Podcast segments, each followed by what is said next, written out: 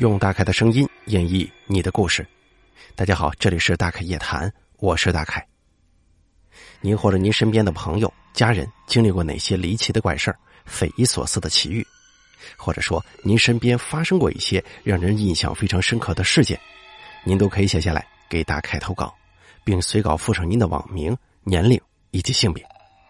咱们的投稿邮箱是一三一四七八三八艾特 QQ 点 com。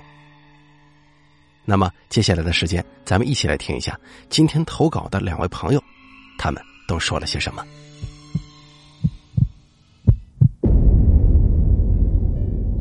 第一位投稿的朋友，他是这么说的：“他说，大凯你好，你可以称呼我为小军，我是男生。几年前第一次听你节目的时候，就喜欢上了你的声音。你的节目陪伴了我很多个无聊的值班日夜。”刚好啊，我也有一件不算恐怖，但是比较离奇的往事，所以决定写下来给你投一次稿。如果能够在你的节目当中听到我的故事，我想我应该会非常高兴的。那么就开始吧。这件事情发生在我初中时期，现在我已经二十七岁了，可是这件事儿我一直记得很清楚。那是一个周末。我跟几个玩的比较好的朋友吃了晚饭之后，在街上散步玩耍，加上我总共五个人。因为不知道去哪玩啊，其中有一个朋友呢就提议说：“哎，咱们呢玩笔仙怎么样？”这个朋友我们就称呼他为小芳。这个叫小芳的家伙呢，他平时非常喜欢研究各种灵异事件，以至于很痴迷。我跟几个朋友啊听了他的建议之后。觉得反正挺无聊的，玩玩呗。他一看我们同意了，接着说：“哎，咱们学校背后啊有一块坟地，地点就选那儿，你们敢不敢呢？”我们当时听了之后都比较惊讶，因为都是第一次听说我们学校背后还有块坟地。他看我们惊讶的样子，嘿嘿一笑，说：“先回家准备东西，待会儿带我们去。”就这样，我们跟着小芳去他家拿东西，其实就是一支笔跟一张写了很多字的白纸，以及几根蜡烛。我们的学校位于郊区，周围只有一个小村庄跟一些零零碎碎的自建房。要去到这块坟地，需要从公路拐进一条曲曲折折的下坡山路。我们准备好的时候，时间已经来到七点钟左右了。学校离县城比较远。等我们去到目的地的时候，已经八点钟了，天都很黑了。可是我们几个都比较兴奋，完全没觉得有多害怕。穿过崎岖的小路，终于抵达坟地。这块坟地很荒凉，地上满是枯黄的叶子，走在上面沙沙作响。周围零零散散的坐落着很多座墓碑，但是碑前杂草肆意生长，应该是很久没人打理了。周围都是很高的大树，把坟给围了起来。我们就选在一处相对比较平坦的地面，围成一圈坐了下来。这时候天已经完全黑了，我们点上蜡烛，铺好白纸，就开始玩。小芳让我们一起单手握住笔，让笔立在白纸的正中。接着就让我们闭上眼睛，说途中不管听到什么声音都不能回头。然后他就开始念一些什么“笔仙笔仙快显灵”之类的话语。我们当时都闭着眼睛，觉得特刺激。过了一会儿，小芳问：“笔仙，你来了吗？”但是我们握着的笔没有动静。他又陆续问了几个问题，但是笔仍旧没什么反应。这时候我就逐渐觉得没劲了，心想：这笔仙无非就是玩一个场景的刺激，他哪能是真的呢？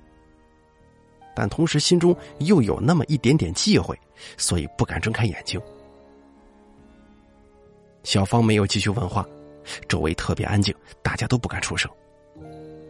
但就在这个时候，我忽然听到我背后响起了几声沙沙声，就是我前头提到的人走路踩到满是枯黄落叶的地上发出的那种沙沙声，离我很近，而且还是由远到近的向我走来。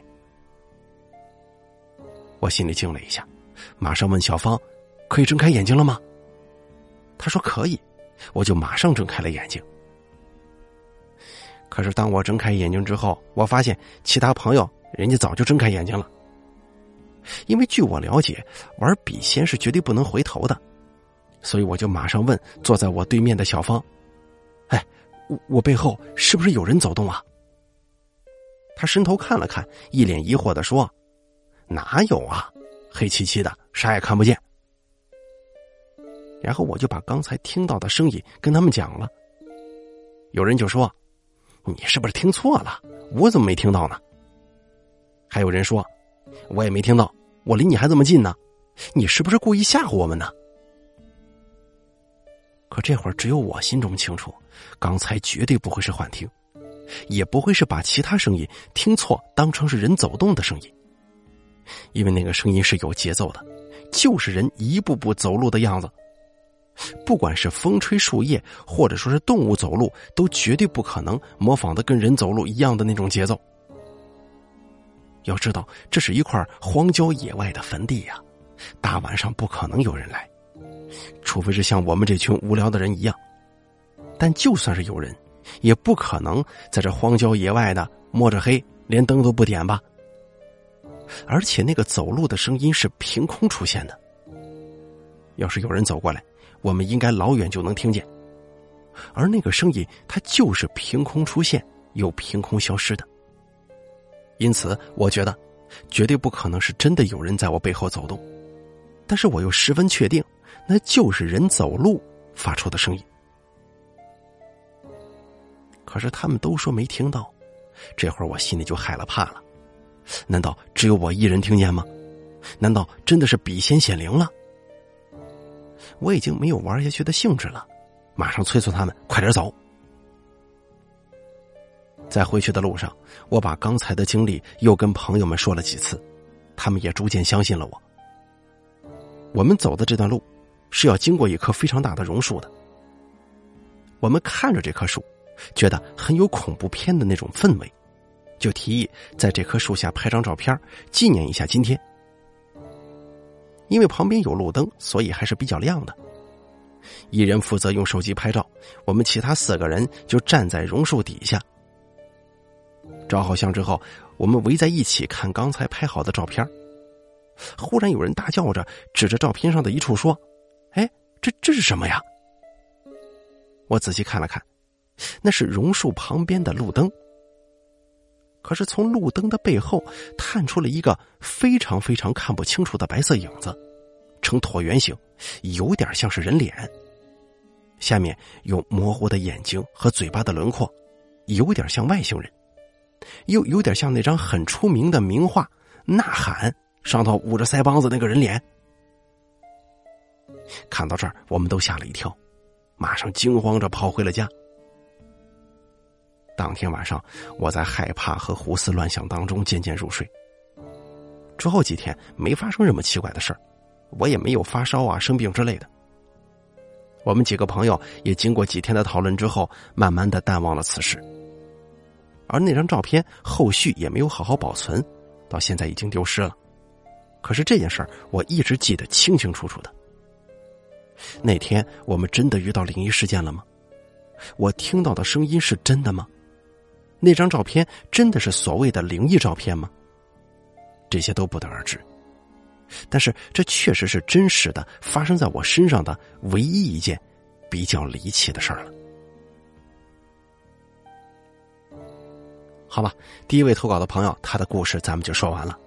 那么接下来呢，咱们一起来听一下第二位投稿的朋友他的经历。这位朋友的网名呢叫做醉清风，年龄三十八岁，他是这么说的。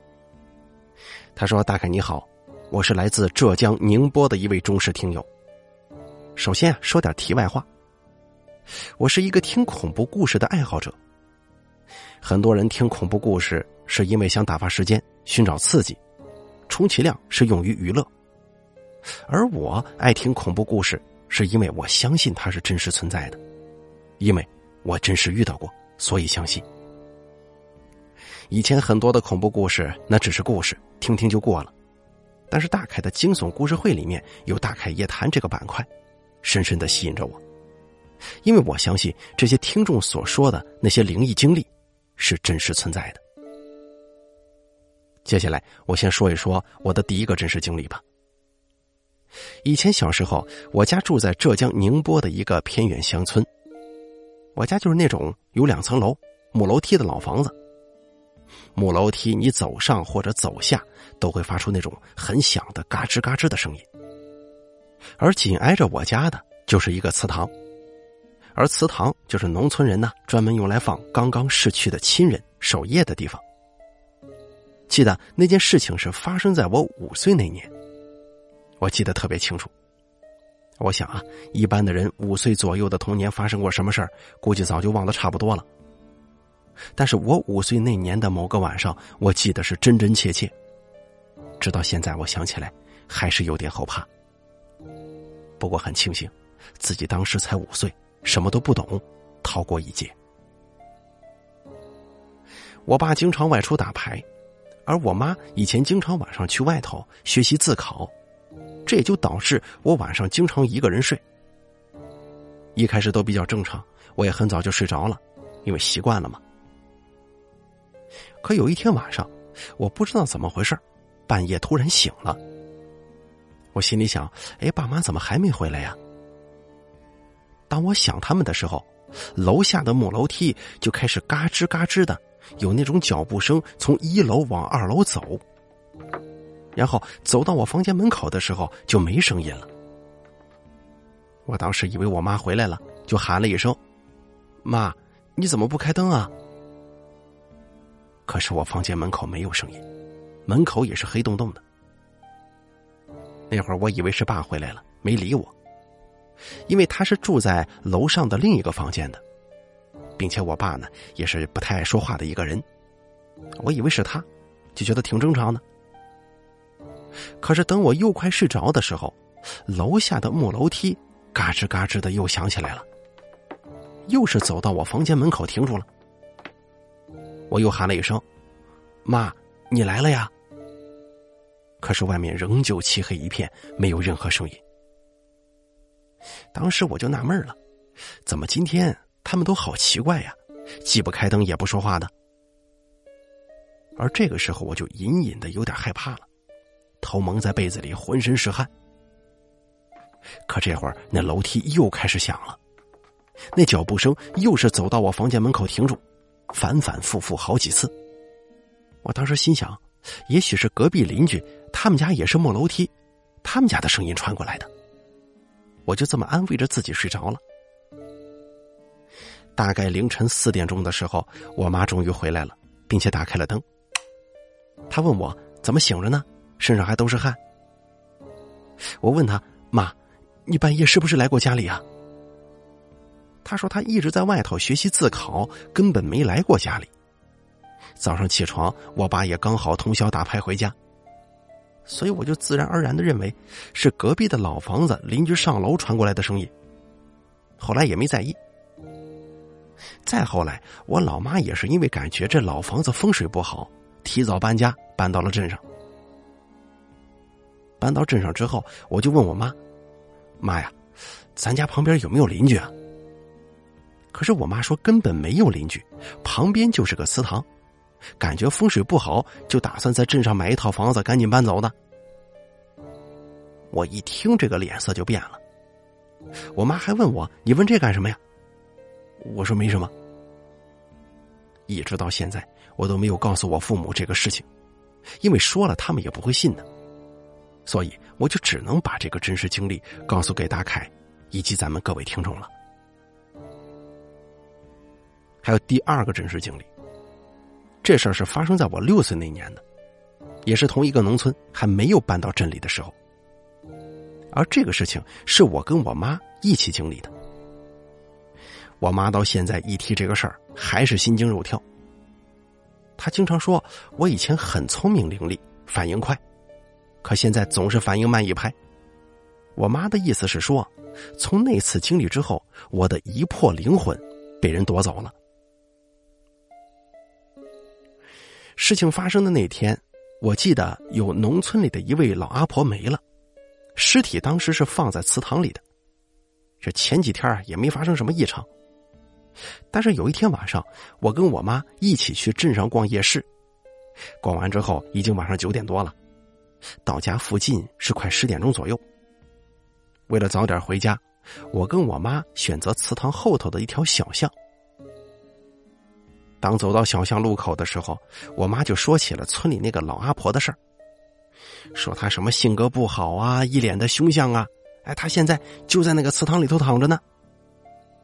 我当时就怕了，我说妈呀，你可别说了，你你背我回家吧。我妈还笑了一下，笑话我胆小，就背起了我，继续往小巷走。小巷里漆黑一片，老妈也是借着路口的昏暗灯光往前走。可是越走这条路越黑。没多长时间，我突然看见前面有一股淡蓝色的光从我们旁边飞快的穿过。我看见了一个老婆婆面无表情的从我们身边飞过，速度很快。我当时双手紧紧的卡了一下我妈的脖子，心猛地跳了一下。我老妈突然问我：“哎，你也心跳了一下吗？”然后我说：“怎么，妈，你也看见了？”我妈说她什么也没看见，只是觉得心脏突然跳了一下，感觉就像是有什么不对劲的。然后我就跟我妈说：“我我看见那个老阿婆了，难道你没看见吗？”我妈说没有，只是突然心脏跟我同时跳了一下。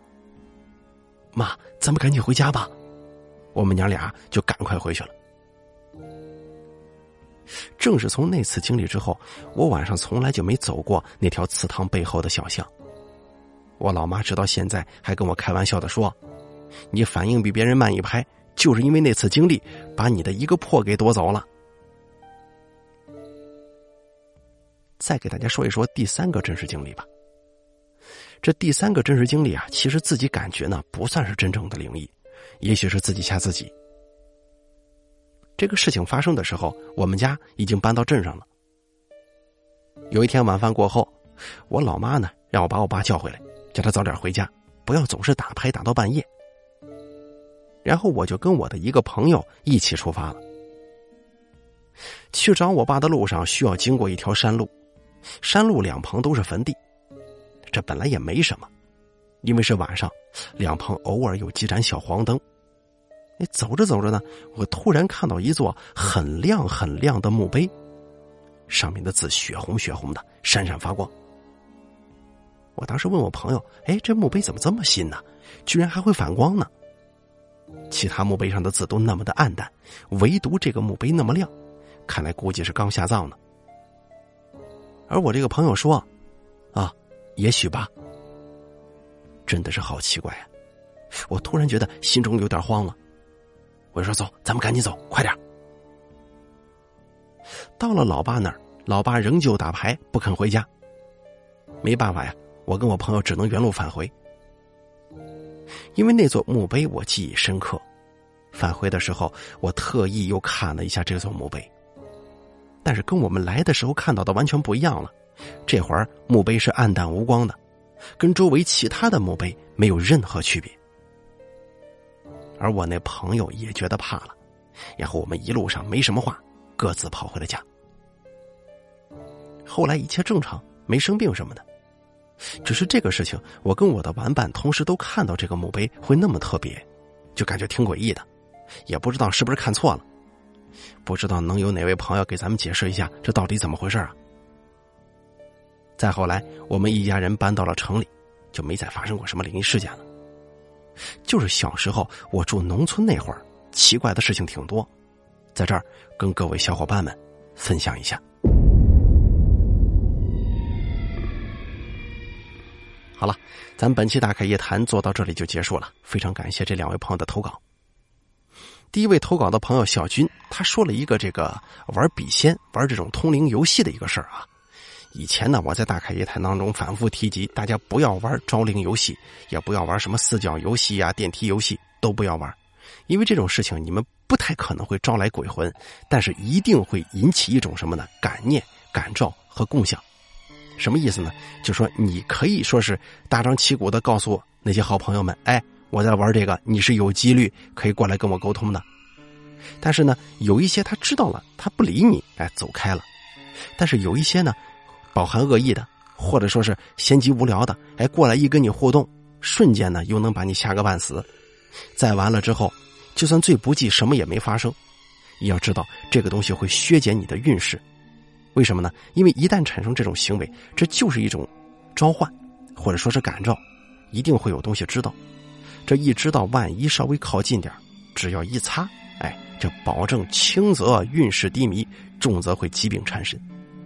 所以说，大家呢一定千千万万记住，不管是在任何年龄段还是任何情况之下，都不要玩通灵游戏。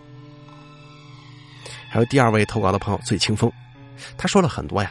其中有一个让大开印象极为深刻，那就是走这个楼梯嘎吱嘎吱的这个脚步声，走到门口消失，叫他也没有任何回应，这到底是个什么东西呢？要知道这家的旁边可就是祠堂啊，祠堂什么地方？开头也解释过了，这一段真的很吓人，这也是让大开读的时候有一种啊切身的一种感受。确实是你想想，这种木质的老旧楼梯，它本来一踩就嘎吱嘎吱的响。再配上当时那种夜晚的环境，再有这种诡异的看不见的一个人在走路，真的是惊悚值满满呢。还有就是咱们这个朋友啊，说到了这个墓碑的这个事儿，反光字是血红的，在我们这儿啊，这个墓碑上有可能会出现红字。一般情况之下，在这个墓碑上会写上男人的名字跟他妻子的名字。如果说哈，如果说其中有一位是还在世的，那么他的名字要用红笔，也就红油漆给他擦成红色，而其他的用黑色的，用金色的，这个不一而论啊。但是活着的那位一定是用红色的。还有一种情况就是，我不知道大家听没听过啊，就是有很多在世的老人啊，这子女呢孝顺，或者说他提前有安排，哎，修寿坟。大家知道什么意思吗？就是人还活着啊，呃，为了这个呃吉祥的寓意啊，或者说是呃增福增寿啊，提前修好坟。而这个人还在世，这坟上的墓碑你可不能是吧？黑字或者金字这样涂，而是涂成红色。我记得好像是还得系大红花吧。这在我们山东这边叫修寿坟，是一种好事啊。难道说是碰到这种了吗？好了，咱们本期大开夜谈做到这里就结束了，感谢您的收听。如果您也想像以上两位投稿的朋友一样诉说您的真实经历的话呢，请记住以下三个投稿方式：第一，关注大凯的微信公众账号“大凯说”，发送聊天信息给我；第二，加大凯的 QQ 投稿群四群五四六七六八六八四，把您想说的一口气发送给群主，也就是大凯我就可以了。还有咱们的第三个投稿方式。把你想说的故事呢写成稿件，发送到邮箱一三一四七八三八艾特 QQ 点 com 即可。我在这儿等着您的投稿。